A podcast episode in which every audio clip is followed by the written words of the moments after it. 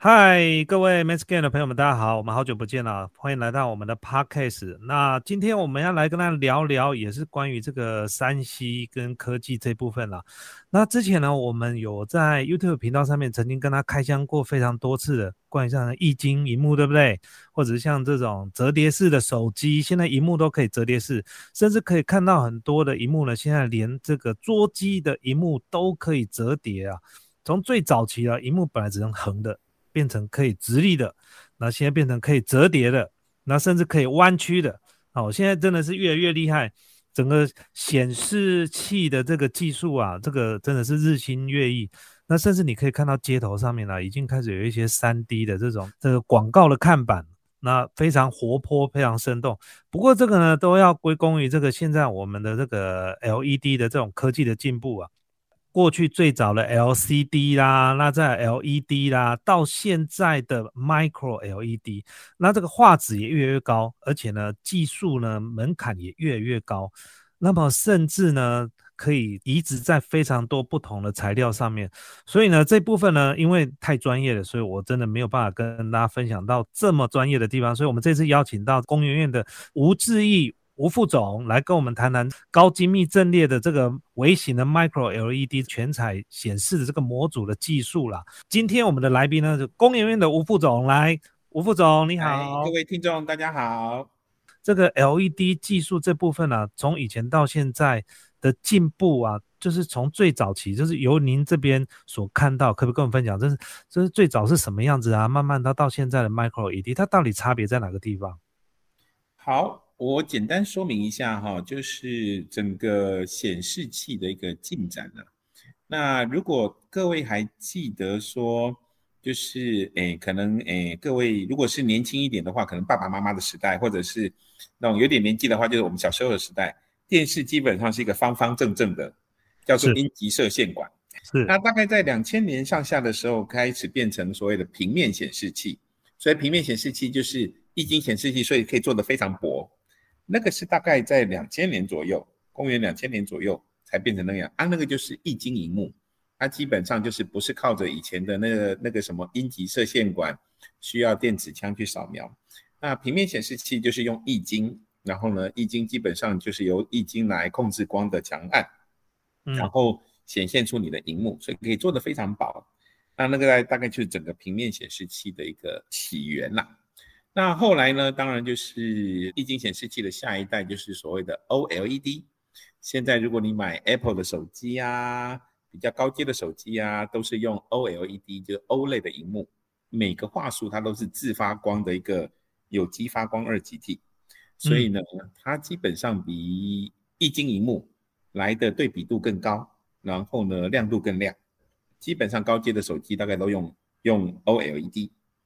甚至是开始有一些高阶的电视也开始用 OLED，那这是液晶荧幕的下一代。那我们今天要讲的 Micro LED，那就是更下一代了。Micro LED 就是把我们刚才讲的 OLED 的那个荧幕，它的画素是用每个画素是用有机的发光的集体。那现在 Micro LED 就是用传统你现在我们室内用的那个照明的灯泡啊那种 LED，把它做的非常微型化。哎，就是非常小，小到多少呢？小到大概是几十个 micrometer，那个宽度大概比你的头发还细哦。那个 就是长宽大概都比你的头发还细，那样的一个微型的 LED，每个画素都是有三颗红蓝绿的微型化的 LED 来构成的，那这就是所谓的微型化的 micro LED 的阵列。那这个它要怎么用在我们现在最新的技术？就是它过去它把它做的这么小，跟过去的这个 mini LED，我知道上一代叫做 mini LED，是不是？哦，mini LED 是算是 micro LED 的，不要说上一代了，就是从等于是 mini LED 的前身，因为上一代就是 OLED，那就是 mini LED 基本上就是 micro LED，基本上因为 micro LED 要切的非常小，mini LED 的 size 稍微大一点。哦，所以它基本上就是我的 size 还没有切到。通常我们都只说，就是用英文来讲的话，就是一个是 millimeter，就是毫米等级的；一个是 micrometer，一个是微米等级的是用这个来分的。Mini LED 跟 Micro LED 都是同一个技术啦，只是说它更微小、更细小。对对对，其实我会把它归类为同一个技术。那当然，Mini LED 因为它的画素比较大，通常是用在那种大型的看板上面。对，就是你现在看得到的一些室内外的那种机场啊，或者是车站啊那种大型的荧幕，基本上很多都是用这个 Mini LED，因为它非常大，所以呢，你可以切的你的那个每个 LED 比较大，基本上都不会就是它的粒子粗还没有关系。对对对，因为我们距离比较远啦。对，因为因为今天要做到手机电视。你就要切的非常非常小，所以你就要变成从 mini 变成 micro，尤其是像手机，如果拿到这么近的话，你的画质好不好，其实看得非常清楚。对，所以那个时候就是要用到 micro LED。那我们这一次在做的，基本上就想办法把这个 micro LED 呢做成非常微型的阵列，所以甚至可以做到更小，可以放在你的就是以后的元宇宙的那些眼镜上面。哦，对，这个吴副总，您聊这个部分，这这让我。出现了更多的想象，其实还没有今天跟您聊之前，大概两年多前，其实我在直播的时候就曾经跟粉丝在聊到关于这个易经显示的无限想象。对对，因为我那时候就讲到说，如果用商业的角度来看哦，就是将来我们可能配眼镜都不用钱，就是你近视眼镜都不用钱，老花眼镜也不用钱。那为什么不用钱？你知道吗？因为这个钱是厂商出。那我厂商为什么要出这个钱呢？因为你眼镜里面都埋了一只晶片，它可以显示很多讯息跟广告。对，没有错。这个就是基本上记得那种几年前有 Google 的眼镜嘛，就大家对它接受度不高，因为可能有一定的隐私权啊，它做的那个形貌啊。那其实那个是有一点是下世代说，哎，以后你的眼镜甚至可以做到变成哦更厉害的，就是做到那种隐形眼镜。就你把晶片埋在里面，然后呢，它就可以显示各式各样的 information，这样是。有点像说你把一个几十寸的电视缩小到到你的眼镜的那个这样的一个晶片的那个范围，这样，那这就是未来元宇宙其实很大的一个概念，就是这个样子，就是透过虚实整合，把你的眼镜或者是你的荧幕的画面跟你的现实生活把它融合在一起，这就叫做虚实整合，就是这就是未来元宇宙的。一个就是想象空间这样，Micro LED 的这个技术，在我们台湾来讲，然后我们台湾技术跟全球比起来的话，我们的技术算是在走在前面吗？还是说还在努力当中？哦，我们的 Micro LED 的技术基本上在全世界，不要不敢说是绝对的第一啦，不过我们一定是在领先群里面。是，就是说可能韩国啊，或者是美国啊，或者是台湾呐，基本上。都是在这个 micro LED 的领先群，因为我们做的很早，像工研院十几年前就开始做了，大家还没有听过 micro LED 这个字之前，工研院已经布局很久了。那当初为什么会有这个动机，要要这么早就布局这些东西？因为有一个很重要的就是说，台湾在 OLED 在 OLED 其实投入并不多，当初有各式各样的原因，所以你看现在所谓的 OLED 的面板，基本上都是韩国的厂商。对，三星跟 LG 在占据的，是那基本上对于下一世代，因为面板产业还是台湾一个第二大的产业。对，对，就是说整个面板应该这样讲，就是说如果是以液晶面板，大概就已经到了一个成熟期了，就对了，往上的空间其实没有很大。嗯，OLED、OLED 的面板，台湾又没有当初没有赶上这个风潮。所以台湾的面板的未来基本上就 Micro LED 是很重要的。那你说股价为什么现在没有反应？因为现在还在开发的阶段。你市面上其实你说不要讲其他的应用，元宇宙，说现在元宇宙喊得那么响，Meta 那个就以前的 Facebook，基本上股价还是大跌啊，因为产品还没有出来啊，这就还在开发它的期间这样。应该是说就是现在目前需要一段时间。对，实际上的。那消费性的产品或者实际应用的产品还没有大量出现呢。对，就是说我举个例子来讲，我们刚才一直讲那个 OLED 的 OLED 的荧幕，大家了解这个 O OLED 的荧幕，大概就是这三五年，三星的手机跟 Apple 的手机 iPhone 用的这个 O OLED 的荧幕。对，过在这个之前的十几年都是一直赔钱的。哦，赔了十几年，基本上大家接受度比较高，因为它成本比较高。然后整个产品才会上来。这个是很多高科技的产业必经的路程，这个我一点都不奇怪。哎，那如果这样讲的话，这 OLED 的面板成本比较高，那 Micro LED 呢？Micro LED 现在的问题就是成本比较高，它也是成本高，它很成本比 OLED 更高。哦，对，所以现在基本上大家想做的就是说，想办法把它的价格降下来，让它的竞争性可以跟 OLED 来抗衡。这样是我们这么说啊，我们现在的荧幕现在都是很多都是已经四 K，都已经是标准了。但是如果你要突破这么小的面板，譬如说十七寸和二十四寸的荧幕，你要在五 K、八 K，那势必一定要用 Micro LED 的技术才有办法，不是吗？对，这是一个。可是其实这还不是最重要的一个市场，就是说。Micro LED 基本上用的，目前来讲啊，我们凭良心讲，现在要把它放在手机上或者是电视的面板，那个性价比跟现在传统的液晶面板或者是 OLED 的面板，那个性价比还是太高，价钱还是太贵。可是有一些应用是非得用 Micro LED 不可的哦，像我刚才讲的，就是元宇宙这些，就是 AR、MR 的眼镜，因为它需要非常高的亮度。为什么需要高的亮度？因为你必须什么叫就是元宇宙？就是你的虚实整合，所以你的荧幕必须跟环境外界的，你今天把它带到户外，是外面的阳光那么大，你要可以看到你的荧幕。对，所以它的亮度要非常高，亮度要非常高。这个是传统的液晶面板跟 OLED 没有办法做到的事情。所以像我们 iPhone 现在最新的在最多才一千两百尼特嘛。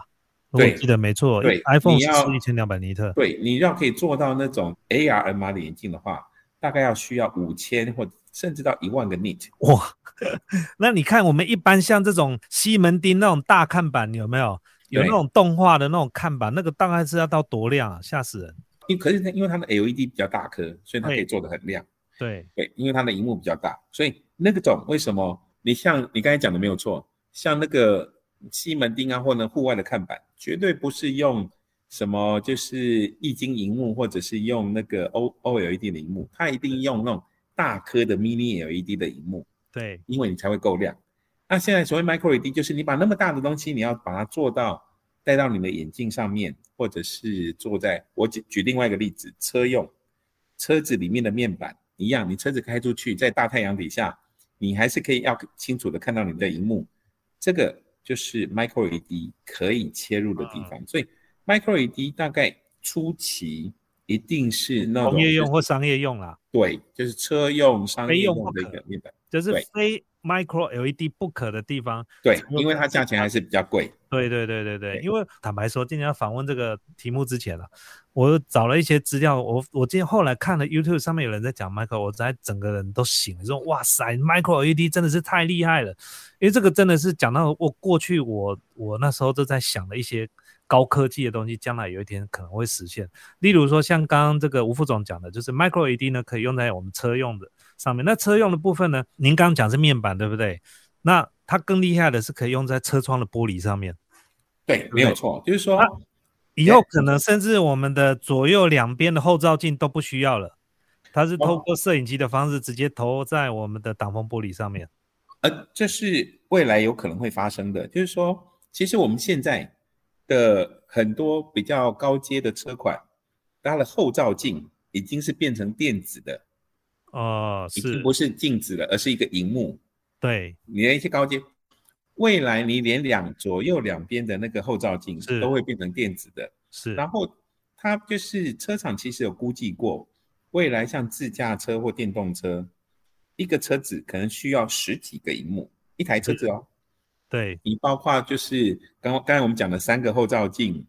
你的抬头显示器，前面那些里程数的面板可能需要两片到三片，你的中央控制台需要一片，你后面需要两个影音设备，然后。未来可能您该讲的每个就是玻璃窗，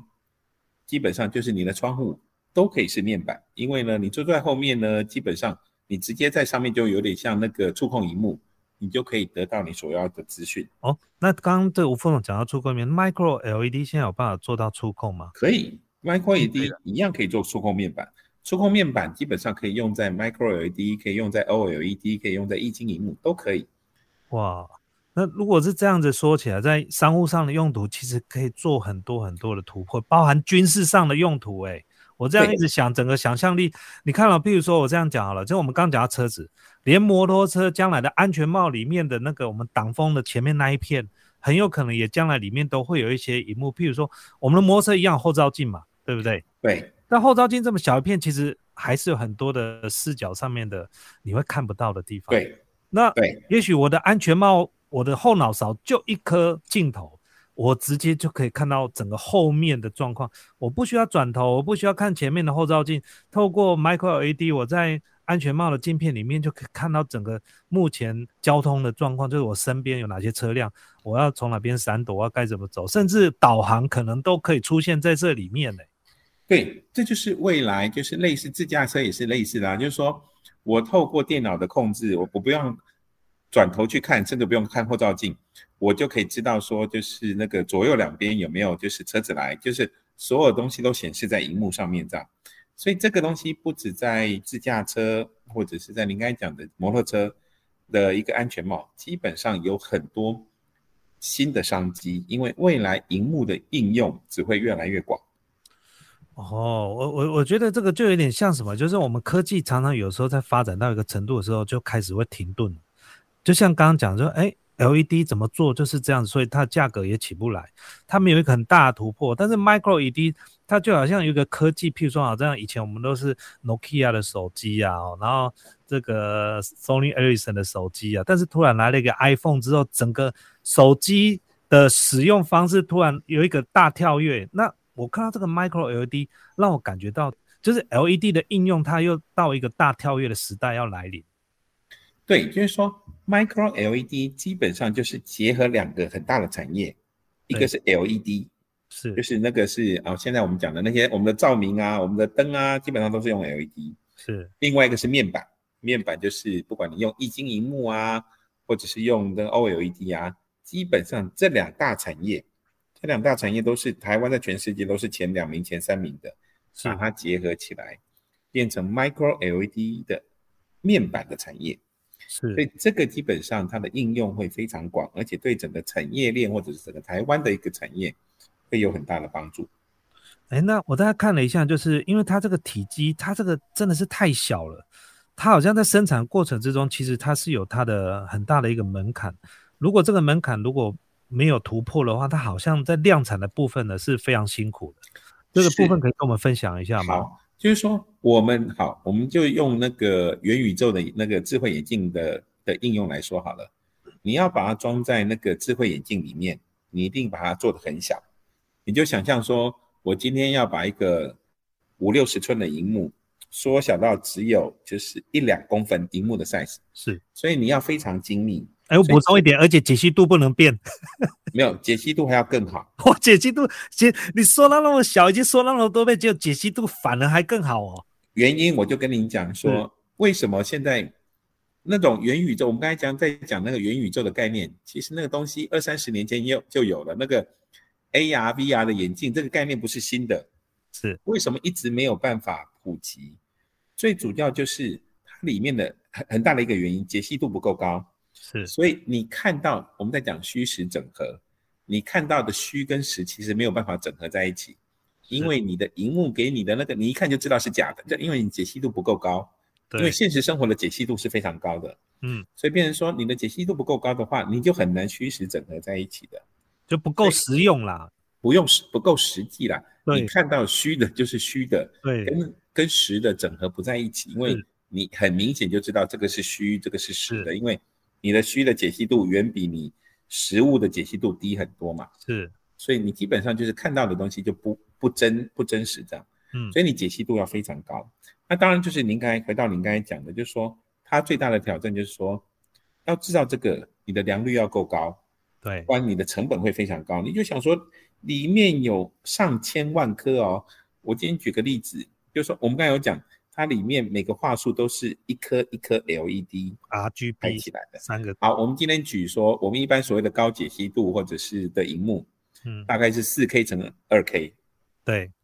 什么叫四 K 乘二 K？就是横轴是四千颗，四千个话术，是纵轴是两千个话术，是所以，总共有多少话术？八百万颗话术。嗯，八百万颗话术，每个话术都需要三颗 LED，因为红蓝绿，是一个小小的荧幕需要两千四百万颗 LED。嗯，你就想说，你就想那个每颗 LED 即使卖零点零零零一分钱，那个荧幕都非常贵。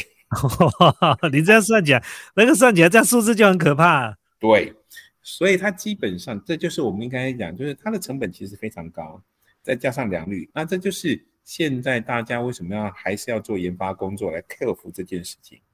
整个这个 Micro LED 的 idea 非常好，可是接下来大家要比的，最后谁会赢，就看谁比的谁的制造功力，制造功力比较强。哦，你在可以就是有成本竞争力的情况之下，做出良率够高跟解析度够好的荧幕，那其实说实在的，要比这个台是台湾的强项，台湾的制造业向来是无人能敌的。是台湾的半导体技术呢，是世界一流的嘛？对，那吴副总，你可以大概跟我们分享一下，就是你们有有有什么样？譬如说我刚刚讲了那么多，有没有哪一些应用是是我没想到的？就我刚才举了两个例子嘛，一个是元宇宙那个智慧眼镜，另外一个是车用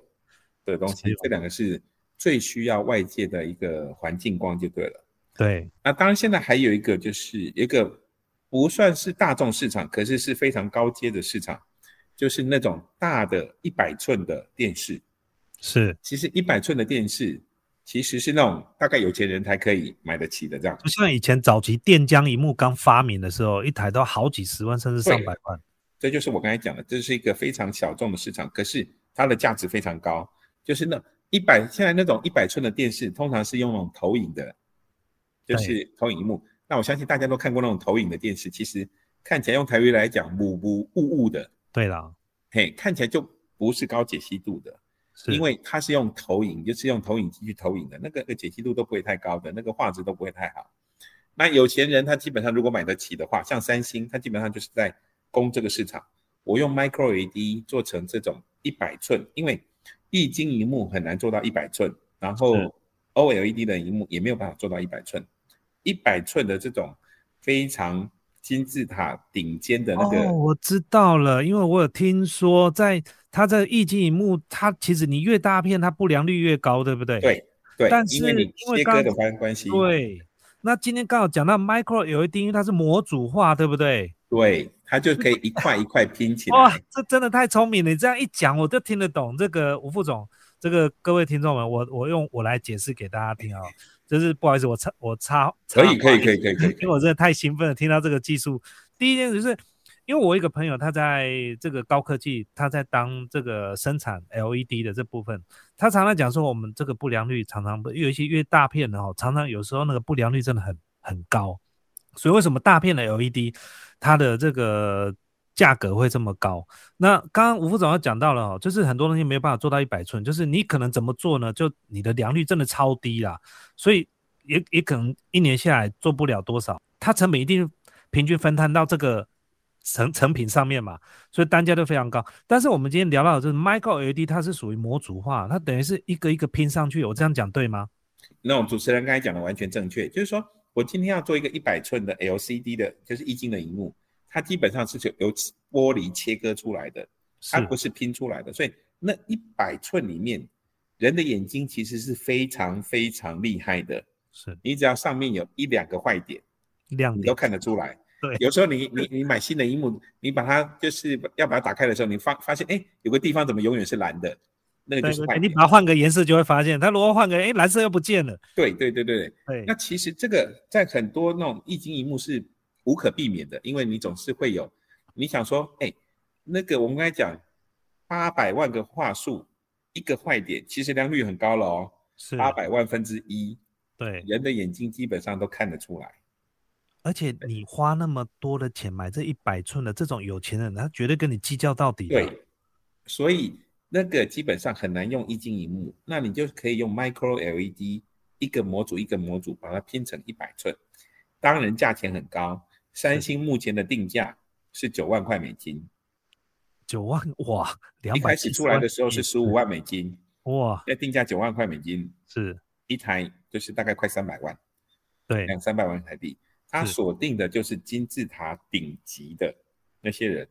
哎，三星甲打的如意算盘，他一年如果可以找到五万个有钱人，全世界，哎，五万个有钱人其实应该有，你基本上，哎，那就好几百亿的生意喽。不过，呃，我们这样说哦，就是说，它在生产的过程，它可以省去非常多不良的这些隐形成本，因为它的不稳定或者是不良，它其实是随机的。如果我们用一般的 LED 来说的话，但是呢，它如果用 Micro LED 在生产的时候，它可以精准控制它的生产成本。我就可以挑出，就是我今天要来做拼接一百寸的，我就可以先挑那些好的模组，是把它放上去。坏的模组我不要，因为那一颗一颗老鼠屎坏了一锅粥嘛。这个我们以前常常讲的，那基本上就是我就一开始坏的模组，我不需要因为那我可能一百寸上面有几百片模组，我都挑好的模组就好了，所以那个我就很容易来控制良率了。哦。哎，那这样听起来，这个 Micro LED 真的是一个突破。它不只是技术上的突破，它甚至在规格上面，譬如说，就像刚刚讲的，这要一百寸。因为我们刚刚一直在讲小尺寸、小尺寸。那现在如果讲到刚刚说大尺寸，就是像吴副总刚刚讲这大尺寸，它连大尺寸的生产的良率，也就是跟着机务，就是等于是完全是解决了这个问题。对，没有错。就是说，为什么它可以来供这个大尺寸的面板？因为它可以解决 LCD 没有办法做到的事情，是，然后由 Micro LED 来做。当然现在单价还很高，可是那个是一个算是利润很高，可是不像是那种大众的那种市场。就是说，其实手机的利润有做过，你如果问我们那些电子五哥，手机呀、电视荧幕的利润是其实是很低的，这几乎已经快没利润了吧？对，可是因为它量很大，是。对它一片只要赚个一块钱，它总共有几亿个，就是几亿片在卖的，所以可是另外一部分就我们刚才讲 Micro LED，它的单价很高，所以它每片的利润很高，可是它市场很小，所以 Micro LED 大概短期之内都是那种利基型的产品。嗯，我们刚才讲了三个车用、智慧眼镜、那种大荧幕的电视，都是那种利基型的产品。哦。哎，这个其实哈，就是刚刚一直有讲到，两年前我一直在想到说，我们的玻璃可以做什么样的应用。那因为我自己本身是创业者嘛，所以脑袋都是赚钱的事情，真的比较不好意思。没有没有那时候，对，所以我在想到那时候，我两年前我就一直在跟大家聊的时候，将来哈，我跟你讲，你们的眼镜都不用钱，你就进去里面眼镜哈，你就说你要配这个，你配这个，你度数，然后你就勾选付钱还是不付钱的哈，可以不用看到广告。不付钱的哦眼镜不用钱，不好意思，你有时候眼镜就会出现广告，而且你眼镜更厉害是什么？你知道它会侦测，因为你有性别，对不对？你看年龄，对不对？它出现的广告内容会不一样啊，因为你这只眼眼镜呢是厂商赞助的，是广告厂商送的，所以呢，你眼镜呢有可能，譬如说我们现在开车出去，我们都看都会看到外面很多的，譬如说高速公路或一些广告看板，对不对？那那广告看板是死的，因为譬如说我今天做了一个。保养品的广告，我是男生，我开车过去我就没兴趣啊。但是将来元宇宙世界会变成怎么样？我今天戴这副眼镜，我是男生，我看到那块广告看板的时候，我出现的广告跟我坐在右手边我老婆看到广告，两个人是看到不一样。因为没有错，这个就是 T A 分众，让那个广告看板呢可以发挥最大的广告极大化。那这个技术是怎么来？就从这只眼镜来的。你看，其实如果你把眼镜拿下来，那个广告可能是一一块白色的板子而已。你什么都没有，但眼镜戴上去的时候，它又有广告了。我不知道这个将来不知道会不会实现了，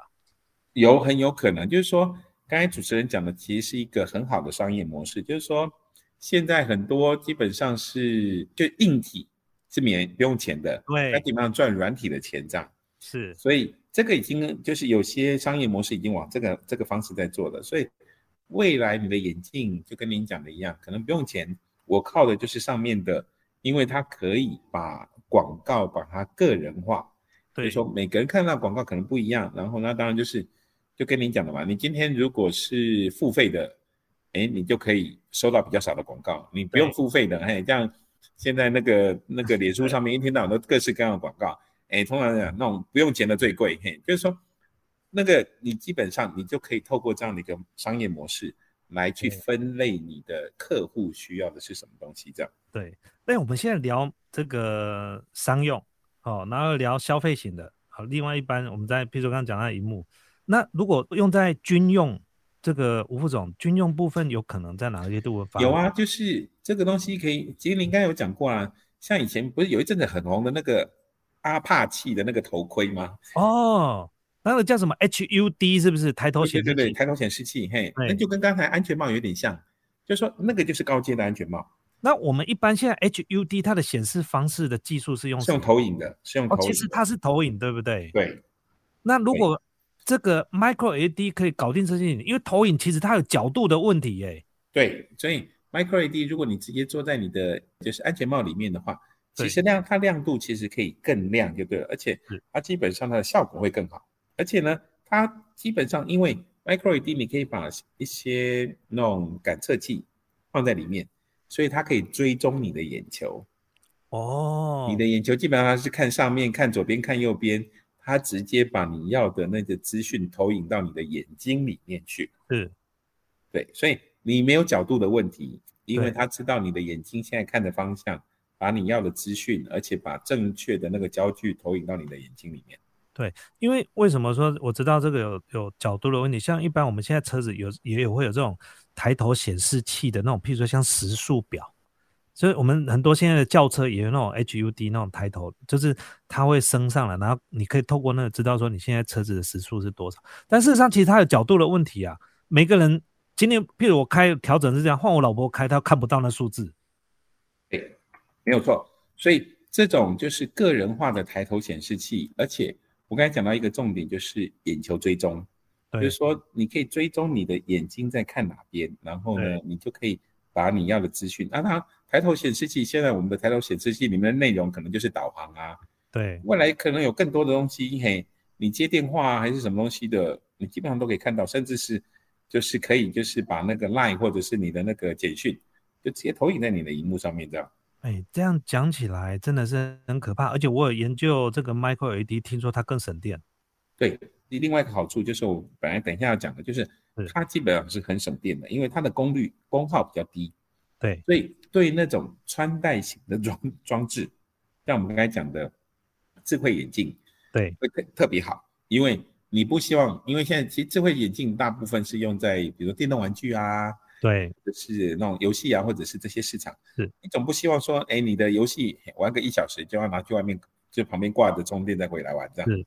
所以你的智慧眼镜所需要的功耗越低越好。Micro LED 的功耗是我刚才讲的三种显示器跟液晶荧幕跟 OLED 来比，功耗是最低的，它功耗最低的原因是因为它因为它的的效率最高。哦 因为 LED 其实是一个很成熟的产业，是。它的功耗可以做的非常非常有效率了，对对对。它的功耗就可以非常低，因为它的对。高亮度嘛，高对比度对不对？对。高彩度。对，然后又可以就是低功耗，又低功耗，对，所以这个真的是一个大进步诶，就是呃，Micro LED 确实可以解决，就是以前我们那种无限的想象有没有？像我们这这百货公司啊，或者现在很多橱窗都有那种感觉，好像这样有一个，你就觉你就觉得那个在玻璃上面的那个那个彩色的荧幕它在动，可是画质就不是那么好，所以将来用 Micro LED 都可以解决这些问题。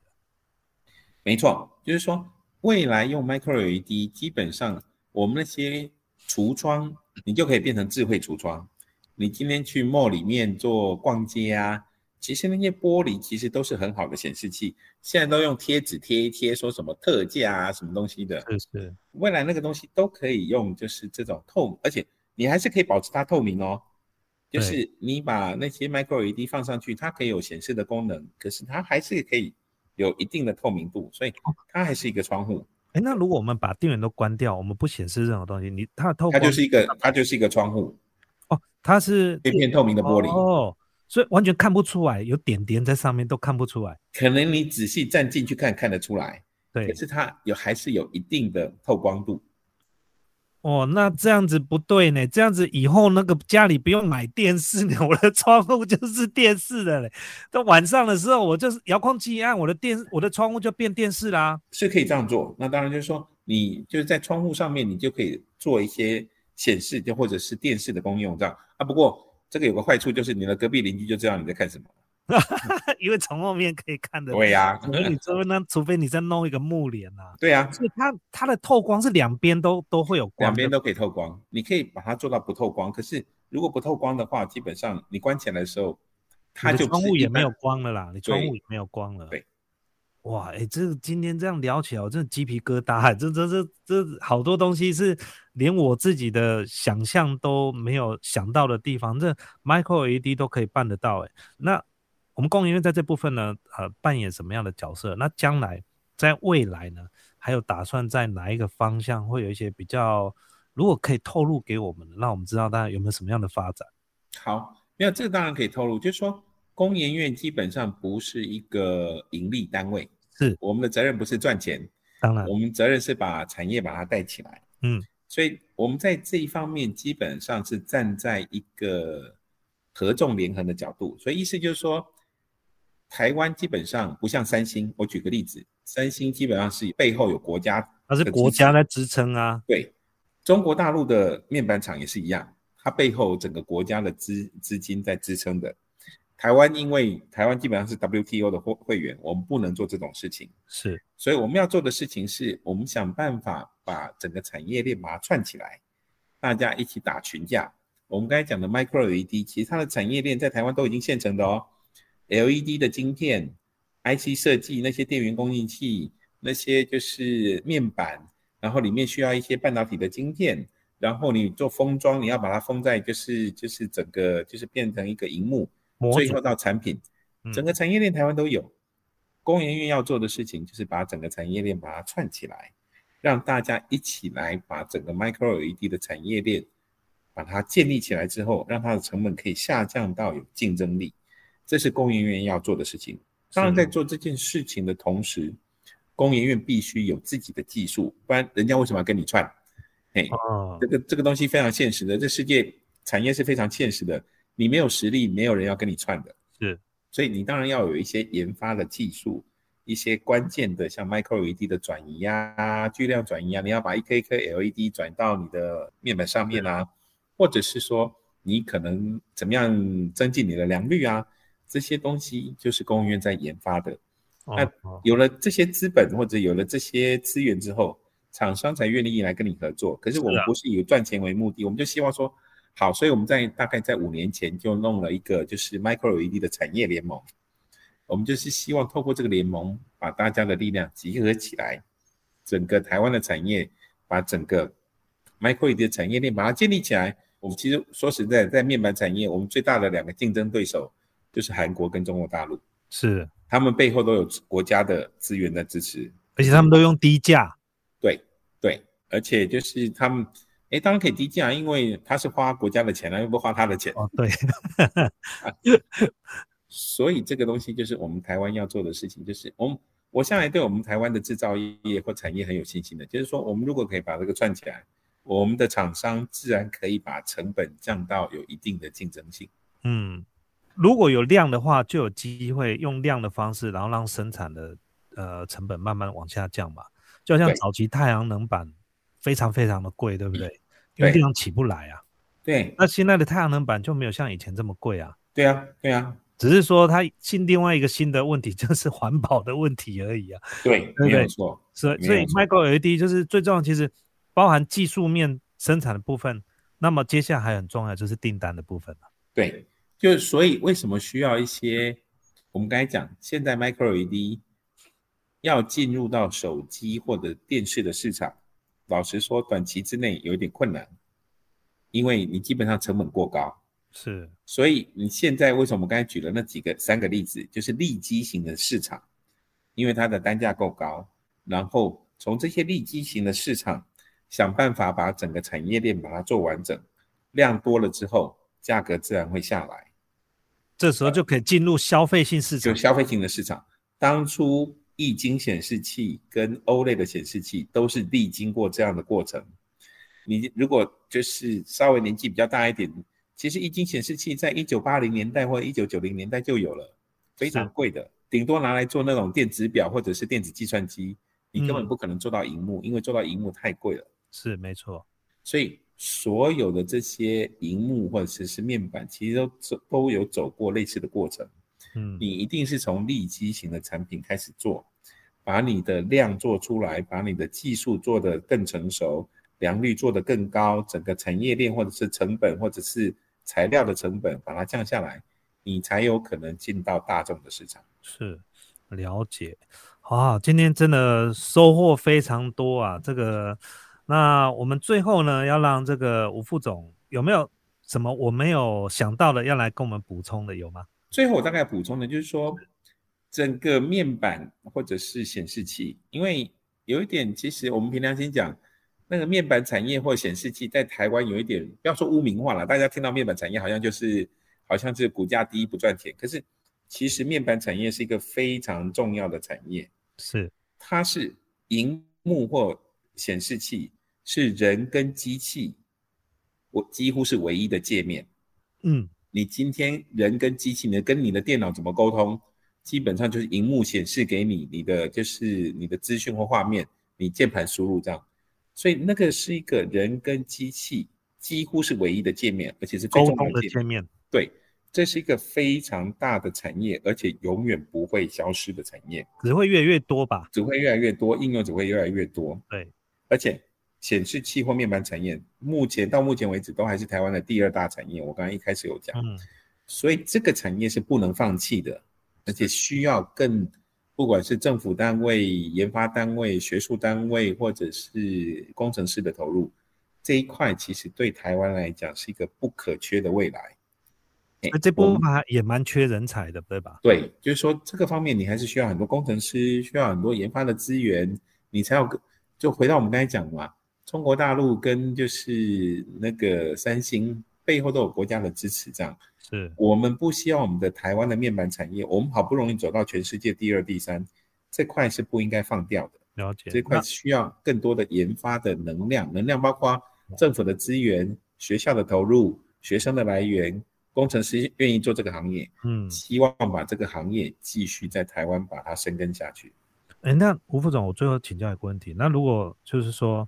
因为我们的听众有很多是有家庭的，那小孩子可能都已经念国中、高中了，或者他准备要念大学，像这样子的专业，他在大学里面应该是念哪一个科系啊？电机系啊，光电系啊，对，物理系啊，材料系啊，都可以啊，化学系啊。这些都是是不是？都是啊。OK OK。你这些东西，我们刚才讲的那些东西，都需要化学，都需要材料，都需要物理的。嗯，对。好，那这样子的话，我们的观众听了都应该都知道哈。如果你的小孩子希望将来投入一个这个非常有前途的一个，当然还是要尊重小孩子的兴趣嘛。但是如果我们可以给他一些方向，让他去思考，其实这部分也是不错的。像我大儿子自己，他念职工嘛，职工还是属于城市部分，跟这部分可能比较没，因为他是还是走控制那部分。但如果要走到液晶面板，就刚刚讲的材料啦，拿光电啦，这部分都是非常重要的。对呀，而且，哎，您刚才讲的那个资工，您刚才其实举了很多例子，对你说那些什么抬头显示器或者是智慧眼镜，要可以。把所有的那个广告把它个人化，是那都需要资工的人才哦。对，我们因为资工是属于结合啦，中间的城市媒介去控制它。那刚刚吴副总讲的是属于生产的部分跟研发的部分，好，就是属于刚刚比较光电啊材料这一部分。没错，对，太棒了！今天真的是跟吴副总这个聊了这么多，我自己收获 超多。那我们非常感谢这个吴副总了。那我们好像第一次访问到。这个层级这么高的这个工研院，这个可以访问到副，这个我有个小小的这个开个玩笑，是希望有机会将来可以去开箱工研院。没问题啊，没问题啊，你跟我没有在。那工研院到底是在做什么呢？有有机会可以带大家去看一下。我们也希望把工研院的东西让更多人知道我们在做什么。OK OK，对，好，那今天非常开心可以聊到这个 Micro LED 的技术了，那我们大家拭目以待了。各位注意看，你的手机、你的手表、你的眼镜，可能将来五年、十年后呢，都会有很多不同的变化。但是呢，这个可能会先从业务面跟军用的这部分开始，慢慢会先出现。好，因为这部分呢是迫切急需这些技术突破的一些产业。那这些突破了之后呢，而且在应用上确实呢是非常实用的，它就会投入到一般的消费性的市场。所以呢，尤其像我们讲的元宇宙，对不对，吴副总？没错，没错，这是我们今天的一个最重要的主题之一。好，今天非常开心。那我们聊了这么多，那也非常谢谢我们吴副总，谢谢，谢谢，谢谢主持人，谢谢，谢谢。那我们今天节目到这个地方喽，记得帮我们把这个节目分享出去，尤其是呢，对于这个山西呢，或者是这个一级面板的有兴趣的朋友们，都分享出去。今天真的超多资讯量在里面非常谢谢。那我们今天节目到这地方呢，我们下次见了，各位，拜拜，拜拜，谢谢，拜拜，吴总，拜拜，拜拜，拜拜，拜拜，拜拜。